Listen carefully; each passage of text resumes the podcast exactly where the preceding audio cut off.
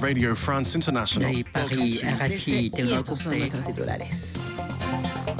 Accent du monde. Philippe Le Caplin.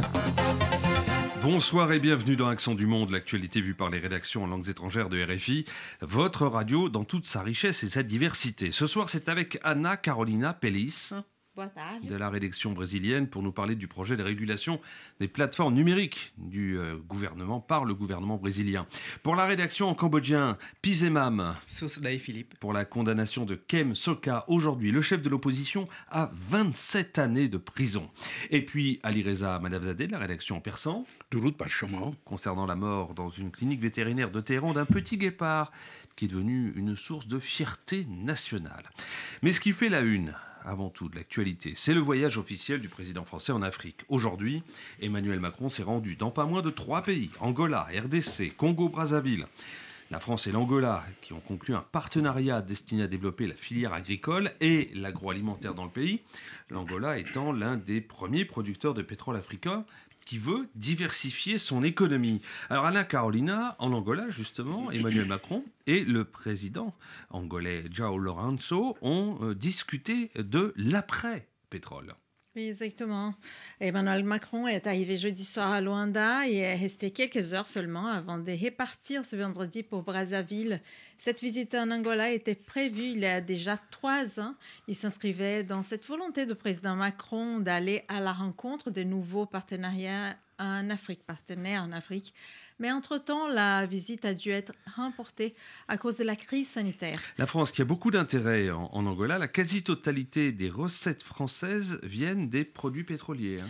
Oui, mais les présidents angolais souhaitent développer d'autres projets avec la France pour la diversification de l'économie du pays et préparer le pays pour la après pétrole. On écoute ce qu'a dit le président angolais João Lourenço sur ses attentes sur la visite de Macron. Bom, quando nós falamos na diversificação da, da nossa economia, estamos automaticamente a excluir o setor dos petróleos. Que dit le président angolais? Il explique exactement que quand il parle de diversification de l'économie d'Angola, il exclut d'emblée les secteurs de pétrole, car dans ces domaines, la France est très présente en Angola depuis des décennies et que les paris de l'Angola, c'est bien évidemment de continuer à exploiter les pétroles et les gaz, mais accorder une attention toute particulière à d'autres secteurs de l'économie. Justement, dans quel secteur l'Angola attend les investissements français?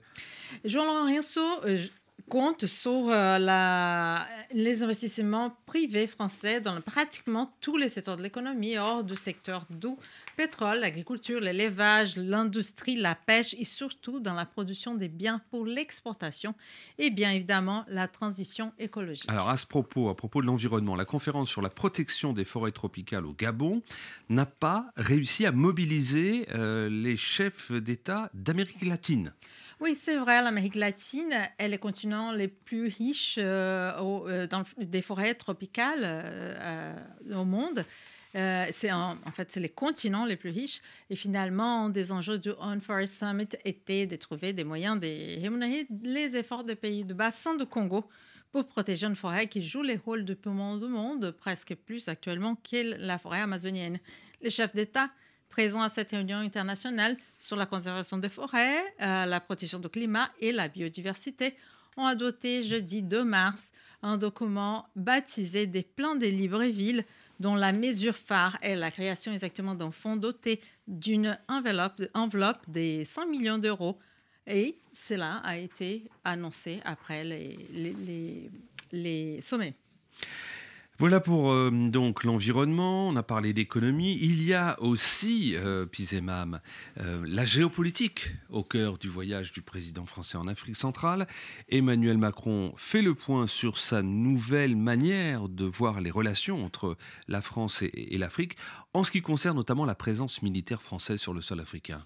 Oui, en effet, Philippe, l'échec au Mali a été une grande leçon pour la France. La présence militaire française a été remise en cause et a contribué au sentiment anti-français. Avant de partir pour euh, faire, sa tournée euh, lundi dernier, le président Macron a tenu à présenter sa nouvelle ligne politique concernant l'Afrique sur le plan militaire. La France va donc réduire ses effectifs euh, militaires sur le continent africain d'ici euh, la fin de l'année 2023. Emmanuel Macron a aussi insisté sur une évolution du statut des emprises français en Afrique. Il a affirmé qu'il n'y aura plus de bases militaires en tant que telles. Désormais, elles seraient co-gérées avec les pays partenaires. Alors justement, ces bases militaires françaises, c'est ça qui a fortement contribué au sentiment anti-français qui se développe dans certains pays d'Afrique?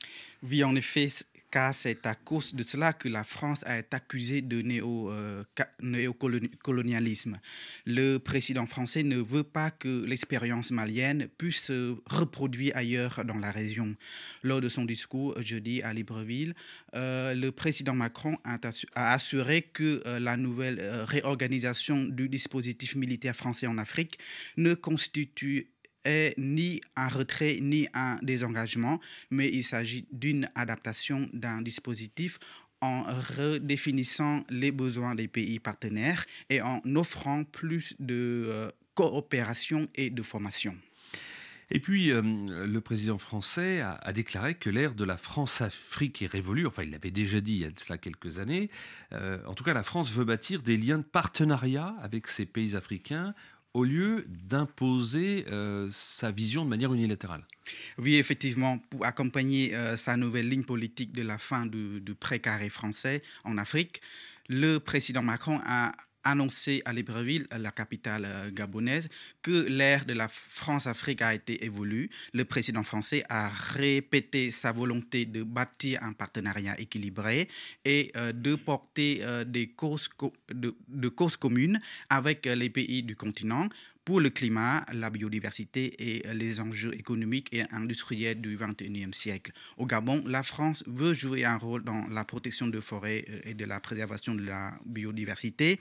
En Angola, la France souhaite apporter euh, des aides à ce pays euh, dans le domaine de l'agriculture pour que euh, celui-ci se, prépare à l'après-pétrole. Pétrole. Au Congo-Brazzaville, un moteur économique important de la région, la France compte l'accompagner dans le domaine d'entrepreneuriat, tandis qu'à la, la République démocratique de Congo, le deuxième plus grand pays francophone, des discussions seront euh, portées sur le domaine de la culture. Donc ça, euh, c'est de la politique qui suscite bien évidemment des, réactions, notamment au Gabon, Pizamam. Oui, effectivement, euh, Philippe, le Gabon, où le président français est accusé de venir adouber le président Ali Bongo à l'approche de l'élection présidentielle gabonaise. Pour répondre à ces accusations, le président Macron a assuré qu'au Gabon comme ailleurs, la France est un interlocuteur neutre qui parle à tout le monde et euh, dont le rôle n'est pas euh, d'interférer dans euh, des échanges politiques intérieurs. Un conseiller d'Emmanuel Macron a insisté d'ailleurs que l'intention du président est de faire en sorte que la France devienne un partenaire de référence tout sauf une visite euh, à l'ancienne pour entretenir des connivences ou sécuriser euh, des intérêts économiques. Quoi qu'il en soit, Philippe, le champ d'action pour la France semble assez réduit dans cette région à l'heure où euh, la présence chinoise est bien ancrée. Euh, euh, la France se trouve face à un dilemme, bâtir un partenariat tout en essayant de défendre euh, ces grands principes de droits de l'homme. Allez, Reza Manabzadeh, je reviens vers vous avec ce sentiment français, anti-français dont on parlait à l'instant. comment est-ce qu'il est apparu? Parlons d'abord de l'émergence de cette expression sentiment anti-français. Euh, je me suis aperçu à la suite d'une petite recherche que son emploi est plus ou moins récent. Depuis un certain temps, euh, les journalistes et les médias francophones ont pris l'habitude de l'employer à droite et à gauche. Il y a quelques jours, la secrétaire d'État chargée du développement qui accompagne le président français dans sa tournée en Afrique l'a également employé. Cela montre bien que c'est un fait. Quant à la cause de ce sentiment, elle est multiple. Dans son apparition et son développement, la France a certainement sa part de responsabilité. Je ne suis pas en mesure de vous dire quelle est exactement sa responsabilité. Tout ce que je peux dire est que l'émergence et la montée de ce sentiment sont en grande partie dues à la propagande de quelques États du monde qui ont essayé depuis les deux dernières décennies de combler le vide laissé par la France en Afrique. Alors, qui sont-ils et pourquoi cette propagande anti-française? Euh, Citons d'abord la Russie. Sa propagande anti-française en Afrique est très importante. Elle utilise tous les moyens pour détruire l'image de la France chez les Africains.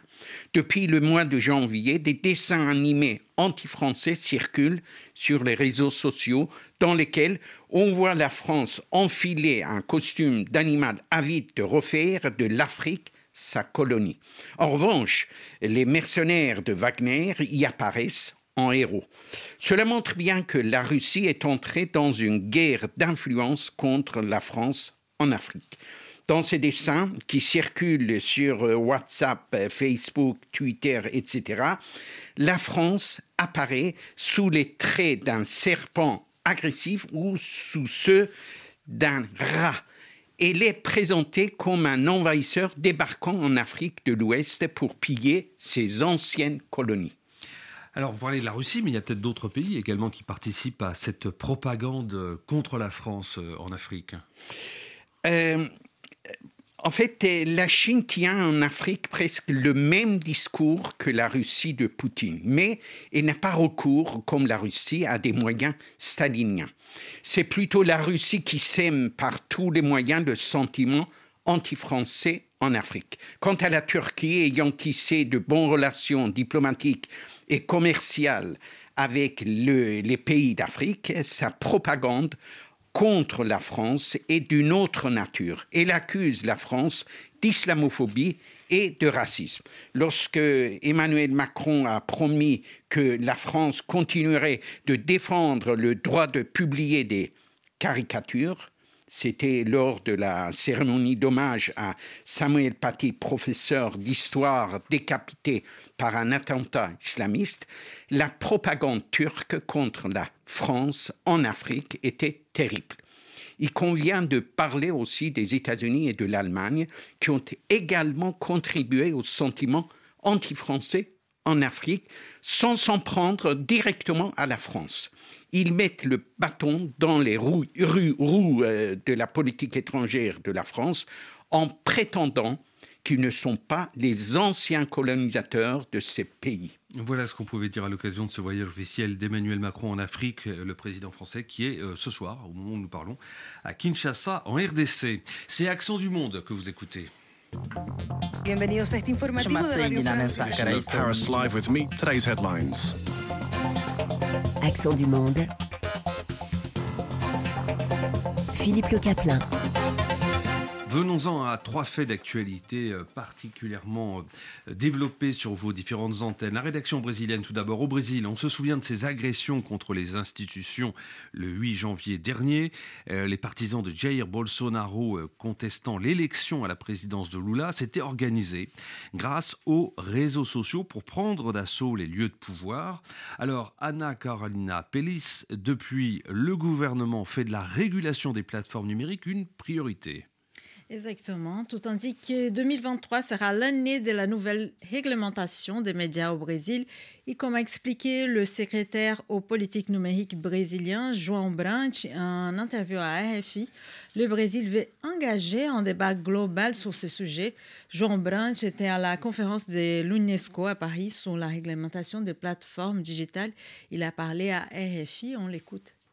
O Brasil quer se engajar nesse debate global. Quer participar dos espaços que já têm feito esse debate. Nós temos acompanhado de perto os esforços que a União Europeia... Il a dit que le Brésil veut parler de sujet au G20 et que la réglementation a été au cœur des échanges récents de Lula avec le chancelier allemand Olaf Scholz, avec Emmanuel Macron aussi et avec le président américain Joe Biden. Certainement, il a une expectative de l'engagement du Brésil dans ce débat international car il, ne faut pas oublier que le Brésil est un des plus importants marchés pour les plateformes digitales. Alors justement, je, reviens à ces attaques au Brésil 8 janvier, elles ont été organisées via les réseaux sociaux. Tout à fait. Les scènes de l'invasion et des violences vues au siège des trois pouvoirs à Brasilia ont mis la régulation de, des réseaux sociaux à l'ordre du jour du troisième mandat du président Lula da Silva. Euh, le sujet a été discuté au niveau national et international ces dernières années en raison de la menace pour la démocratie euh, causée par les mouvements créés sur les plateformes numériques. C'est un sujet très complexe, comme je dis, c'est au cœur de, est au cœur de l'actualité au Brésil. Et les gouvernements euh, brésiliens veulent répondre euh, en deux temps, en deux moments au problème. D'abord en utilisant les projets de loi 2630 pour euh, solutionner les questions les plus urgentes. Cette loi qui est déjà en discussion au Congrès brésilien, connue comme le projet de loi des fake news. Hein. Exactement. Les gouvernements veulent approuver cette loi le plus rapide possible pour empêcher de nouvelles attaques à la démocratie, comme celui, celle de, du 8 janvier. Mais euh, la réglementation contient une partie sur les algorithmes qui a besoin de plus de débats et doit être exclu euh, selon Jean Branch pour l'instant. Et euh, les, les, gouvernements vont écouter d'abord tous les acteurs impliqués et la société, car les sujets des algorithmes et de la manière dont les plateformes répondent aux problèmes de la désinformation a besoin de plus de temps. Et puis les influenceurs, les youtubeurs brésiliens veulent avoir toute leur place dans ce débat. Oui, c'est ça. Au moins, c'est le cas du youtubeur Felipe Neto. C'est youtubeur de 35 ans et, et les plus importants influenceurs au Brésil. Il a presque 45 millions d'abonnés, c'est-à-dire un pays, sur sa chaîne YouTube. Il est le deuxième youtubeur, le youtubeur le euh, qui a les plus d'abonnés au monde. Il, était à la conférence de l'UNESCO, il a parlé à, à RFI, on l'écoute. Os algoritmos hoje, o modelo de negócio das empresas de social media, ele trabalha na contramão do interesse público. Por quê? Porque a empresa precisa que você fique de tempo euh, ce qu'il dit. Il met en question les modèles euh, économiques des réseaux sociaux qui est basé euh, sur des algorithmes qui dirigent les, nos choix sur des contenus ciblés sur Internet. Et il explique que ces entreprises ont besoin de faire les gens passer le plus de temps possible en ligne. Pour cela, ils vont nous diriger vers euh, toutes sortes de vidéos qui, qui, vont, qui, vont, euh, qui nous gardent connectés. Et ce qui maintient le plus de gens connectés, ce sont des contenus qui radicalisent les opinions. Euh, des fake news, des théories de complot. Cela ira toujours contre la construction d'une société du débat. Il plaide donc pour une, euh, un changement du modèle des plateformes euh, numérique. En attendant ce modèle économique, c'est ce qui permet aux influenceurs de, gagner de l'argent, et parfois beaucoup d'argent. Tout à fait. Il sera en principe d'accord pour renoncer à, à, son argent, euh, ses gains, c'est ça que Philippe Neto dit. mais lui, il a une histoire euh, particulière. Il a commencé à travailler en 2012 et il a été le, le premier youtubeur brésilien payé par la plateforme digitale YouTube. Et Philippe Neto a donc connu les débuts du phénomène des influenceurs. Il a beaucoup de succès, il a su capitaliser sur les succès des réseaux, mais il a aussi connu le mauvais côté euh, des, des, réseaux. En 2016, il était euh, anti-Lula et contre les partis des travailleurs, les partis de Lula, et demandait la prison de l'ex-président dont il a il considérait corrompu. Et puis, euh, il a changé du tout au tout, puisqu'il a pris un discours, enfin, il a développé un discours anti-Bolsonaro.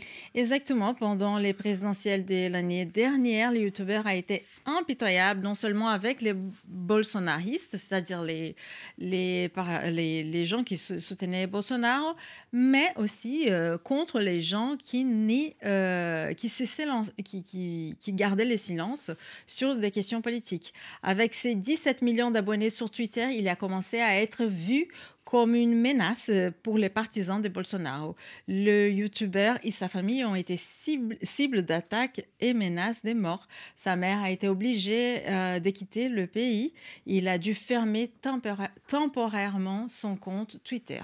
Et tout cela explique donc un peu sa position en faveur de la régulation des réseaux sociaux et il demande aux décideurs de l'ONU d'inviter les influenceurs à participer de ces débats pour qu'ils ne soient pas des victimes des plateformes euh, numériques. Anna Carolina Palis de la rédaction brésilienne de Radio France Internationale.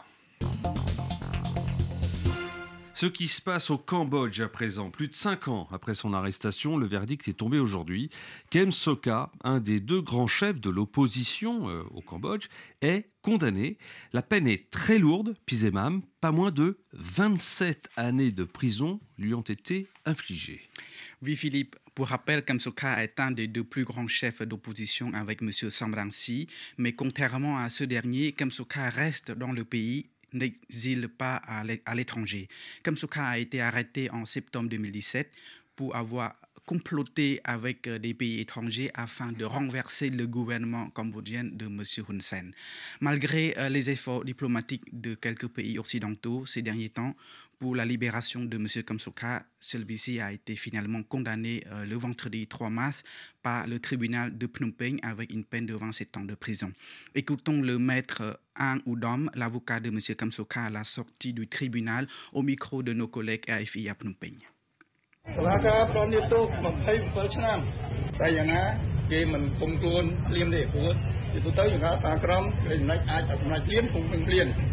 Prise de parole tout à l'heure dans la capitale cambodgienne pour dire. Alors, c'était euh, le maître Ang Udom qui nous dit que après la après à peine 30 minutes de l'audience, le tribunal a déclaré M. Kamsoka coupable et doit rester en prison 27 ans. Son client a un mois pour faire appel. En attendant, M. Kamsuka doit être conduit directement à son domicile où il sera assigné à résidence et où il lui sera interdit de rencontrer quiconque, à l'exception des membres de sa famille.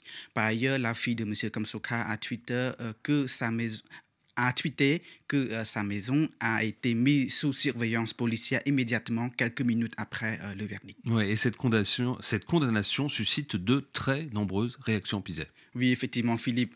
Patrick Murphy, l'ambassadeur américain à Phnom Penh, a tenu à être présent à l'audience. Devant les journalistes, il a fait part de ses indignations. Pour lui, euh, le procès de Kamsuka et sa condamnation sont fondés sur une conspiration fabriquée et constituent une erreur judiciaire.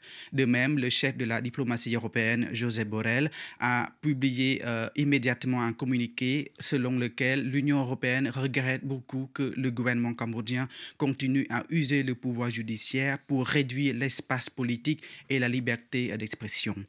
Phil Robertson euh, de l'ONG euh, Human Rights Watch a écrit que les, les autoritaires ont gagné au Cambodge c'est la démocratie cambodgienne qui touche le fond. Et puis cette condamnation, il faut le relever, survient deux semaines après la fermeture brutale d'un des derniers médias indépendants au Cambodge, la radio Voice of Democracy, VOD.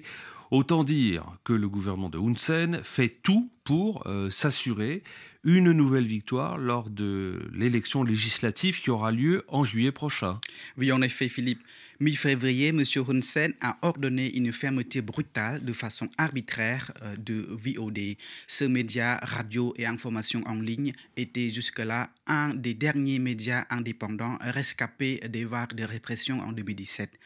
Sa licence a été retirée et les journalistes ont été licenciés sur le champ. C'est vraiment très très brutal. Écoutons la réaction de M. Euh, Pa Chandrun, directeur de l'Institut pour la démocratie cambodgienne. បាទអាការបិទវិទ្យុ VOD ទី1បានឆ្លុះបញ្ចាំងឲ្យឃើញអំពីការធ្លាក់ចុះនៃខន្តីនយោបាយចំពោះ Que vous a-t-il dit Alors, selon lui, euh, cette fermeture brutale de VOD, ordonnée par le Premier ministre Hun Sen lui-même, illustre bien l'intolérance euh, de plus en plus forte euh, envers les médias indépendants. Il est très regrettable que le gouvernement détruise tout ce que le Cambodge avait construit pour, euh, promouvoir la liberté d'expression et la démocratie cambodgienne. Pour M. Nisoka, directeur du Centre cambodgien pour le droit de l'homme, c'est tout à fait classique qu'avant chaque élection, que le gouvernement cambodgien fasse des coups sur les médias indépendants.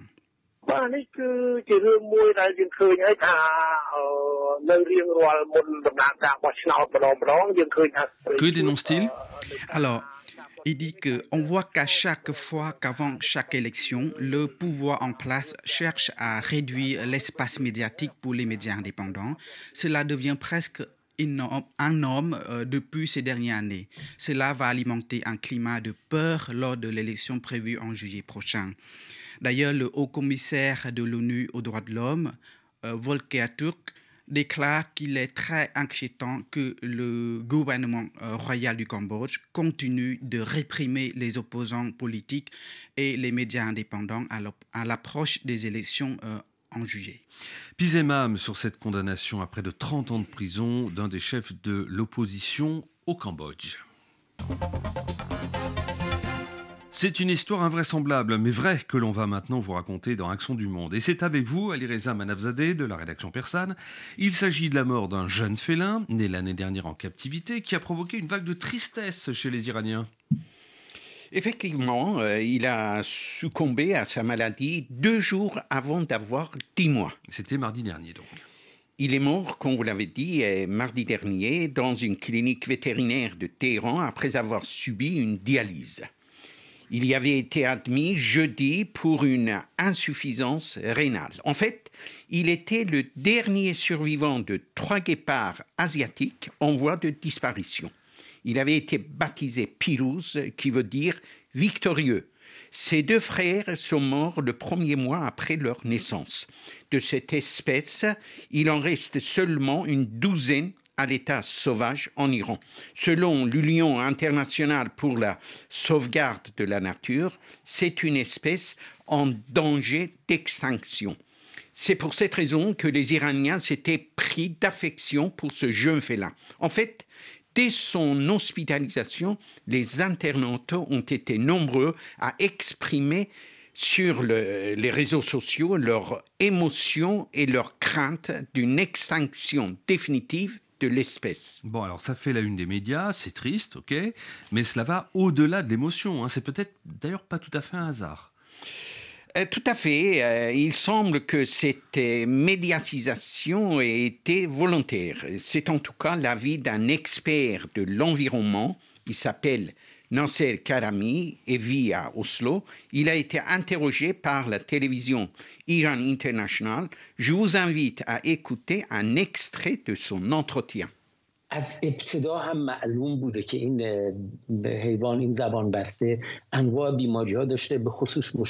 que pense-t-il de cette médiatisation ah, il dit, euh, il est évident euh, qu'il y a eu une volonté de médiatiser euh, cette histoire pour provoquer de l'émotion au sein de la société.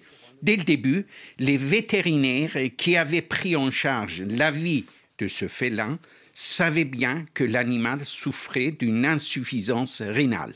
Mais ils n'ont rien dit. Ils prenaient des photos sentimentales avec lui, le filmaient et les publiaient sur les réseaux sociaux comme si c'était un animal domestique. C'est prendre les gens pour des idiots.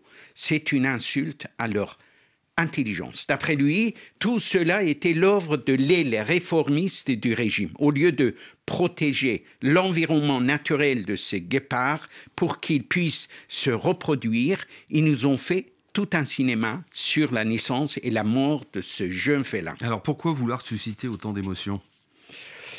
Euh, Personnellement, je ne peux pas vous répondre, mais j'aimerais bien parler d'une idée très répandue au sein d'au moins une partie de l'opposition iranienne selon laquelle le régime provoque ce genre d'émotions pour amortir la colère des Iraniens. Les adeptes de cette idée vont parfois plus loin dans leur argumentation. Je vous invite à écouter un autre extrait de l'entretien avec cet expert de l'environnement. و اساسا این تمام این اخبار از داخل می اومد از روزنامه های اصلاح طلب Il dit cette histoire fait partie de la politique générale des réformistes pour faire croire surtout aux Iraniens à l'étranger qui sont soucieux de l'environnement et qu'à l'intérieur du pays il y a l'espoir d'un changement. En tout cas, la disparition de cet animal a provoqué une vague d'émotion aussi bien à l'intérieur qu'à l'extérieur de l'Iran. Tout est politique. Le Parlement iranien a tenu à une réunion spéciale pour enquêter sur la cause de la mort de ce félin. Bien évidemment, il en est question euh, sur le site internet de RFI en persan. C'était Accent du Monde sur Radio France Internationale.